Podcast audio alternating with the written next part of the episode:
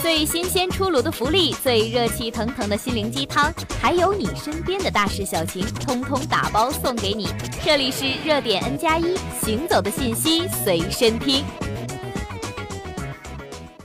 九月十六日傍晚，台风山竹在广东登陆。有网友在十六日中午点外卖时发现，深圳一家外卖店单次配送费用为一千元，而该网友当时仅点了十五元的外卖。十七日下午，记者联系到了这家快餐店，快餐店工作人员告诉记者，昨日上午深圳台风很大，有很多人通过外卖平台点单。但是为了防止外卖小哥外出出现意外，店家在上午时已经尽量避免接单，所以将外卖配送费上调。刚开始是二十元，后来又上调到了一百元。结果发现一百元的时候还是有人点单，我们就干脆调到了一千元，一直到闭店和外卖平台关闭，一共也就有几十分钟的时间。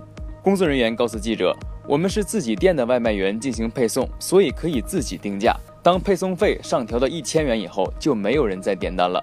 该工作人员说，外卖店平日有六七名配送人员，一般的配送费用依据距离而定，不会超过十元。在十六日下午，他们就已经闭店停止配送了。十七日上午恢复正常营业，而在配送费标记为一千元的时间段里，并没有人再继续点餐。那么您对于此事是怎么看待的呢？欢迎评论区留下您的神评论。感谢收听本期节目，更多精彩敬请锁定热点 N 加一。